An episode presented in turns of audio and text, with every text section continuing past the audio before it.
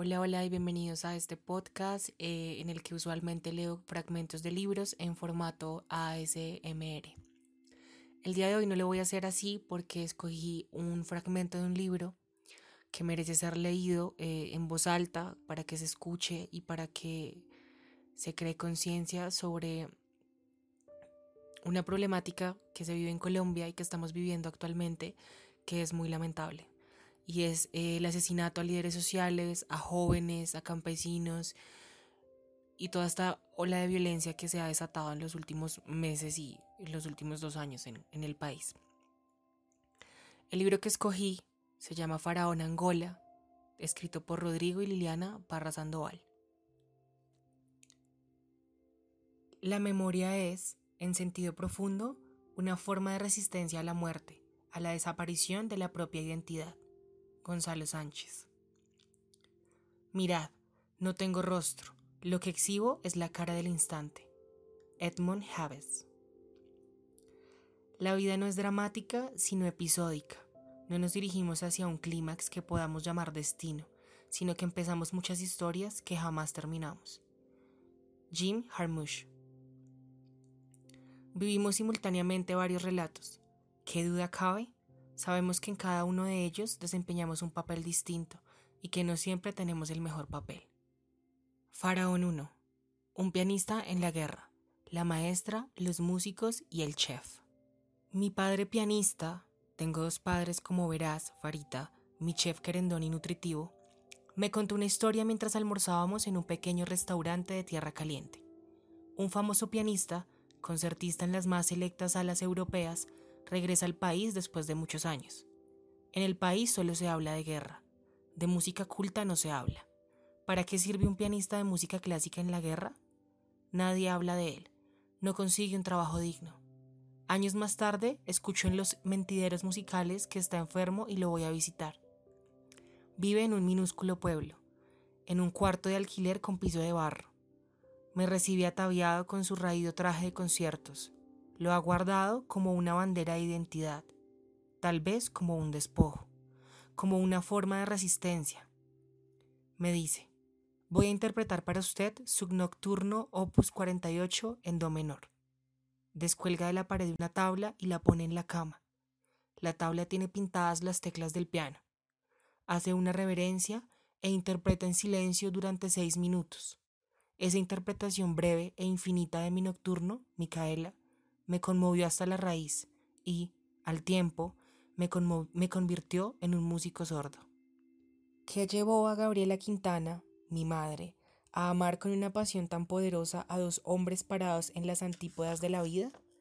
Una cosa tenían en común los dos hombres, mi chef salpimentado y vitamínico, la música, pero la entendían de manera diferente, tal vez antagónica. La música en lugar de acercarlos, los convirtió en enemigos, aunque nunca llegaron a verse. Cada uno escuchó la música del otro y sacó conclusiones. Intentaron guardarse sus pensamientos para sí mismos como si nunca los hubiesen tenido. Obraron como si el otro no existiera. Negar al otro era su manera de ser enemigos. Después, uno de ellos le escribió a Gabriela una carta definitiva compuesta, como una colcha de retazos, con letras de las canciones de despecho que cantaba acompañado de su guitarra y desapareció de nuestras vidas.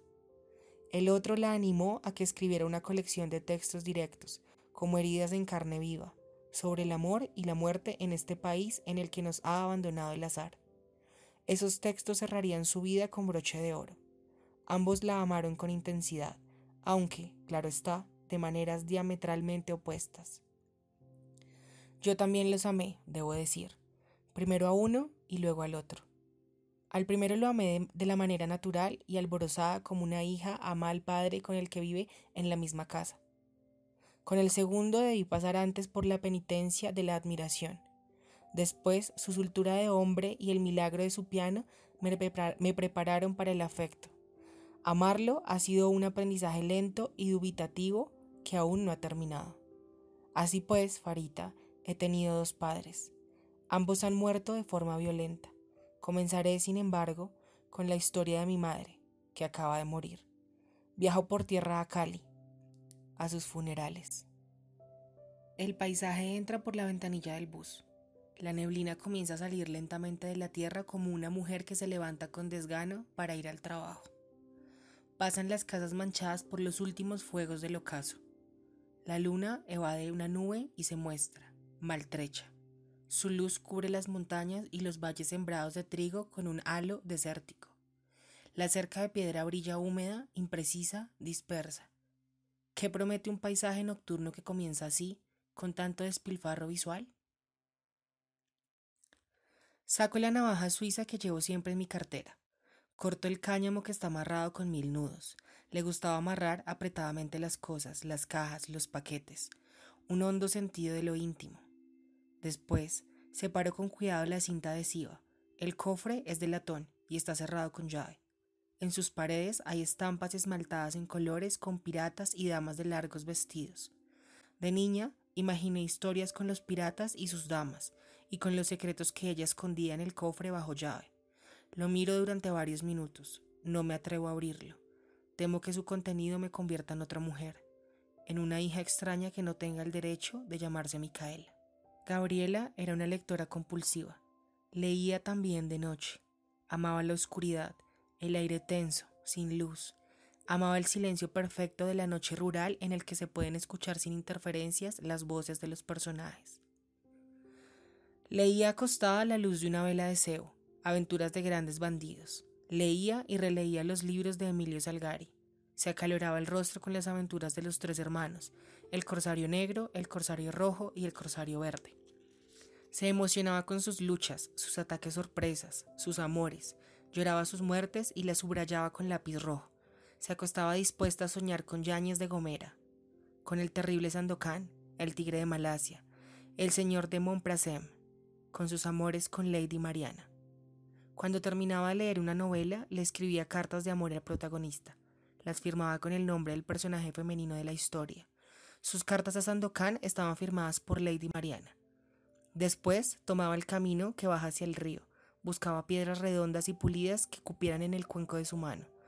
Con una lesna de talabartería, escribía en ellas los nombres de los personajes que mueren valerosamente en las novelas de Salgari. Depositaba las lápidas en las cuevas de basalto una al lado de la otra, en orden. El corsario verde, el corsario rojo, Yáñez de Gomera, otros. Varios otros sin nombre que mueren en los abordajes, la tumba del corsario desconocido. Cada tanto cambiaba las flores, dejaba una vela encendida y a salvo del viento. Amarraba con una cuerda las cartas de amor a los héroes muertos. Las dejaba allí. Siento que eso hacía. Así la imagino de niña. ¿O ella me contó esa historia infantil? El bus comienza a bajar la cordillera hacia el río Magdalena. El aire es tibio y está impregnado de olores minerales, ácidos y densos. Los pasajeros se quitan las chaquetas. Un crepúsculo rojo y sepia se extiende en el horizonte cortado a tajo por una nube negra. Desde las cumbres oscuras de la cordillera se ve por momentos el río como una serpiente que baja buscando la lentitud de las curvas. El radio informa de un asalto de la guerrilla. El pueblo fue destruido. Solo quedan ceniza y humo. Un hombre joven con una ruma de papeles se sube al bus y dice, Señoras y señores, soy escritor y estoy vendiendo la novela que acabo de escribir. Si no desea comprarla toda, puede adquirir capítulos, un capítulo o dos o tres. Dos mil pesitos por cada capítulo, diez mil pesitos por la novela completa, copia única. Compro el primer capítulo. Me gana la indolencia y lo guardo en el cofre. Me dedico a mirar el pueblo que tiembla ligeramente con el sol rojo, un tanto mustio. Una lluvia menuda, indecisa, humedece por momentos el vidrio de la ventanilla. Le gustaba ser maestra. Su personalidad tenía un marcado acento didáctico. Amaba el rítmico trabajo de aula y el sonsonete repetitivo de los niños la rodeaba con una dulce aura de placer. El conocimiento es el futuro del país y ella era parte activa del progreso. Encuentro esta idea escrita en el reverso de un sobre que guardó en el cofre. Esa era su misión, preparar a los niños para la felicidad, para el progreso. Pensaba que la felicidad y el progreso eran una sola cosa. Todavía escucho su voz. ¿Cuál es la diferencia entre los seres vivos y los inertes? ¿Cuántos frijoles dio la planta que sembraste? Si hubiera sembrado 20 plantas, ¿Cuántos frijoles tendrías? Los verbos irregulares. Conjuguemos en pasado, presente y futuro. La frase ir a la escuela es importante para mi futuro. La conciencia del tiempo me llega con los verbos. Siento por primera vez que navego en las móviles ondas de un tiempo que huye de mí hacia ambos lados, mientras yo hago equilibrio con la cresta de la ola. Mi primera noción de tiempo está hecha con la materia huidiza de las conjugaciones. Ella sirve el desayuno. Cuando todos se van, saca el frasco, las canicas de colores, las esparce sobre el mantel y, con esa ayuda educativa, me hace el repaso de la suma y la resta. Echo las canicas en un bolsillo. Me cuelgo el maletín de los cuadernos en la espalda como si fuera un morral de expedicionario. Llevo en la mano la bolsita con la arepa rellena con huevo como un tesoro de gourmet. Camino erguida, orgullosa del overol que tiene la cara de un gato bigotudo en el pecho de la camisa de flores, del pelo alborotado como una manotada de paja. Miro desafiante con la mirada dura de la mujer que marcha, impasible, hacia su destino. Hoy tengo examen de aritmética. Hago sonar las canicas en el bolsillo, en esas exiguas canicas de la seguridad que me dio después del desayuno. Ahora lo sé, Farita, se esconde mi futuro. Cuando se mete en la cama, después de la velada escolar en que conocí a mi padre, se pregunta, ¿Qué mujer no se enamora de un hombre bajito que habla con voz de seda, que descubre inmediatamente que una es una reina, que canta sentidas canciones de amor y despecho acompañado de su guitarra, que no piensa que una es fácil porque es moderna? Organizan fiestas en las fincas cafeteras donde el verde es de todos los colores. Caminan abrigados por el vigoroso aroma de los cafetos y mi padre le habla, le habla de libertad y de una vida en perpetuo movimiento, sin inquietudes que traigan el sedimento de la monotonía. En uno de esos paseos ella aprende que mi padre no solamente tiene voz de seda, sino también manos de seda. Comprende que debe seguir esas manos, que no hay forma de evitarlo, que no quiere evitarlo. Comprende también que puede conocer a un hombre observando lo que hace con las manos. Pero hay una historia rodeada de misterio que mi padre le cuenta en voz baja mientras acaricia su primera desnudez. Se la cuenta con picardía, mientras le ríen los ojos, pero también con temor, un temor que todavía no tiene respuesta y que se queda enquistado en sus vidas como una trampa. Cuando comenzó a trabajar como maestra y especialmente desde que conoció al hombre bajito que le cantaba canciones de despecho, se interesó por el alma rusa, la historia de los zares, sus intrigas palaciegas y la conformación feudal de la sociedad, la revolución socialista, sus héroes, sus bandidos, sus hazañas y la orfandad que sembraban las guerras. Se la veía leyendo libros de historia, biografías de Lenin, Caballería Roja y los cuentos de Odessa. Regaba libros por todas partes, entre las cobijas, en la mesita de noche, en la sala, en la cocina, en los corredores enchambranados donde reventaban los geranios. Hablaba de los héroes y los bandidos de la Revolución rusa como si fueran sus primos hermanos, y los hubiera visto desnudos desde niños. La Revolución rusa fue para ella una épica personal, cotidiana, doméstica, que mezclaba con recetas de cocina y con la didáctica de la lectura y la escritura. Recuerdo claramente la imagen aquella tarde en que leía el manifiesto comunista, mientras me preparaba una espumosa caspiroleta de huevos de ganso. Ella estaba distraída leyendo y derramó la caspiroleta al tratar de sacarla de la hornilla y manchó el manifiesto para siempre. Desde entonces, cuando pienso en Marx, pienso al mismo tiempo en ella y en la caspiroleta de huevos de ganso. Pero no por eso dejaban de tener sus lecturas sobre la Revolución Soviética, que luego nos contaba detalladamente, el hálito romántico de una aventura de Emilio Salgari. El río Magdalena brilla como un espejo negro. La luna llena y las luces de la ciudad juegan en sus aguas lentas y pardas como niños que persiguen en el patio del recreo. En el radio hablan de bandidos y violencia como si hablaran de un desfile de modas. El corte de franela, el corte de corbata. Desobedeciendo las indicaciones del conductor del bus climatizado, abro la ventanilla para sentir el calor húmedo de la noche. Saco las manos. Me azota un olor aliñado y picante a viudo de capaz, a desmotadora de algodón, a molino de arroz. El gramófono de un bar deja escuchar un trozo de canción. Si tú mueres primero, yo te prometo que escribiré la historia de nuestro amor. Cierro la ventanilla y siento el pelo húmedo y la respiración hirviente del aire que se fuga hacia la noche. Mis manos arden de calor. Pienso en ti, mi amado faraón Angola, mi vitamínico chef, en tu nombre reluciente, en tus manos inmensas, y recuerdo que mi padre me llevó cuando era niña a comer viudo de capaz. Recuerdo la manera insolente como sus manos exprimían el limón sobre el pescado mientras reía de placer.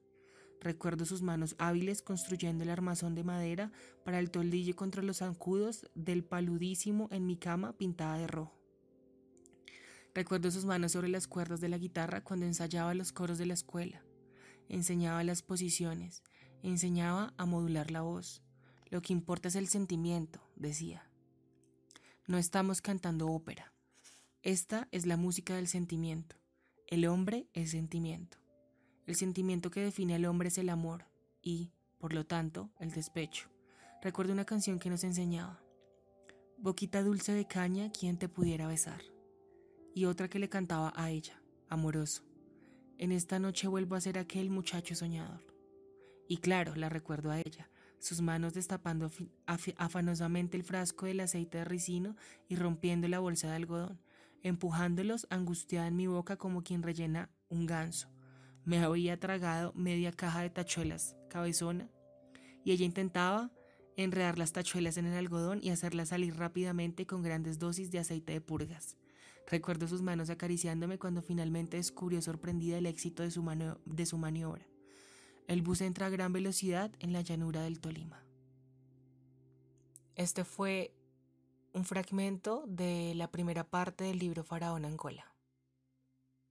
Recuerden que pueden seguirme aquí en Spotify o en Twitter arroba algo guion al piso mes y en Twitter como arroba algo guion al piso mes 1. Hasta la próxima.